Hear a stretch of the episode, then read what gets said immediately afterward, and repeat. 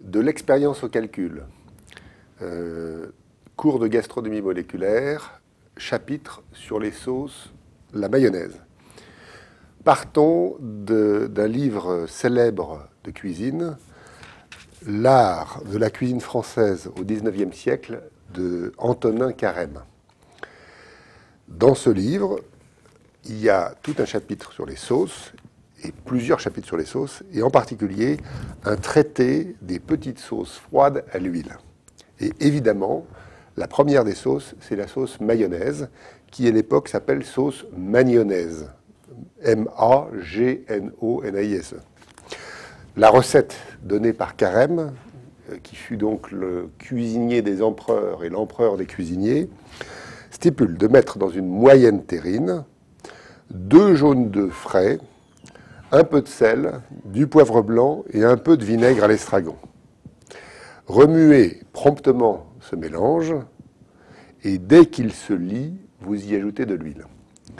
La question qu'on pose aujourd'hui, c'est euh, il n'est pas certain que Carême ait raison et nous voudrions savoir si de manier, d'où le nom magnonnaise, si le fait de manier des jaunes d'œufs avec du vinaigre correspond effectivement à une sorte de liaison dès qu'il se lie. Expérience. L'expérience consiste donc à reprendre un œuf, comme le préconisait Carême, le clarifier pour séparer ce qui est appelé le blanc d'œuf du jaune d'œuf. Voilà. On n'oubliera pas de regarder que le jaune d'œuf est orange et que le blanc est jaune, ce qui doit nous poser des questions. Pourquoi appelle-t-on blanc d'œuf quelque chose qui est jaune et qui tire sur le vert? Pourquoi appelle-t-on jaune d'œuf quelque chose qui est orange? Maintenant, Carême nous prescrit d'ajouter euh, l'équivalent d'une cuillerée de vinaigre. Donc voilà, une cuillerée de vinaigre. Les précisions ne sont pas, données. Donc une cuillerée, ça ne veut rien dire. On est forcé d'interpréter. Et maintenant, on peut, comme lui, utiliser euh, une cuillère en bois ou des fouets. L'effet sera identique. Choisissons un fouet. Donc, nous allons faire comme il le préconise, c'est-à-dire bien mêler le jaune d'œuf et au vinaigre. Et on s'attend à avoir une espèce de liaison, si ce qu'il nous dit est vrai. Alors, il y a beaucoup de. Pendant qu'on est en train de faire le geste, il y a beaucoup de façons de ne pas s'ennuyer. Une première façon consiste à essayer d'interpréter le phénomène. C'est-à-dire que nous avons dans un jaune d'œuf 50% d'eau, 15% de protéines et 35% de phospholipides. Dans le vinaigre, on a une solution à 82% d'eau et euh, pour celle-ci, 8% d'acide acétique.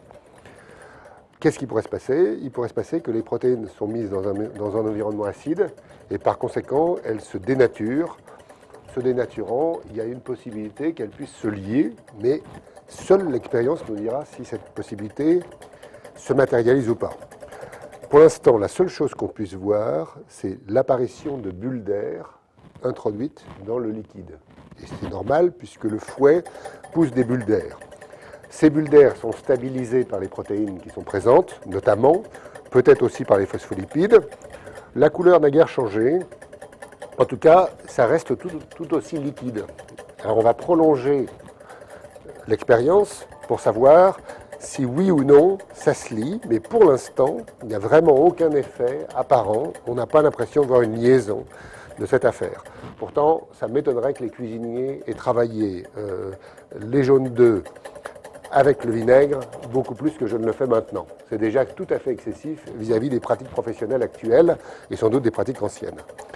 Euh, on a un, léger éclaircissement de la préparation, ce qui est normal, parce qu'on sait que si on introduit des bulles d'air dans un blanc d'œuf, ce blanc d'œuf va blanchir, parce que les bulles d'air réfléchissent la lumière blanche qui est celle de la lumière ambiante. Donc si on a du jaune et qu'on a introduit des bulles d'air qu'on voit ici, à ce moment-là, c'est normal que le jaune devienne plus clair. Euh, c'est pas que le jaune ait changé, c'est simplement qu'on on est passé d'un système qui était une solution aqueuse à un système qui est devenu une mousse. Donc là, on a une mousse. Cette mousse blanchie, c'est bien naturel. Quant à la liaison, je ne vois rien. Donc je propose d'arrêter l'expérience ici. Euh, ce que nous dit Carême n'a pas l'air d'être juste. Je ne dis pas que c'est faux, je dis simplement que ça n'a pas l'air d'être juste et que j'attends de voir quelqu'un qui me montrera les jaunes d'œufs et le vinaigre se lier quand on les bat. Première partie de l'expérience. Voilà, alors ce genre de résultat est très ennuyeux. Euh, Carême, le plus grand des cuisiniers français, euh, disons pour simplifier, nous dit quelque chose et l'expérience réfute ce quelque chose. C'est très ennuyeux. Euh, pourtant, on a opéré dans les conditions qu'il décrivait et on a obtenu un autre résultat. Alors ça, ça veut dire que la science n'admet ni Dieu ni maître.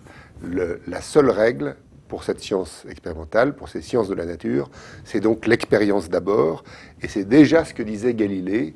Il disait Aristote ne me convaincra pas, seule l'expérience peut me convaincre. Maintenant, il manque la deuxième partie, c'est le calcul.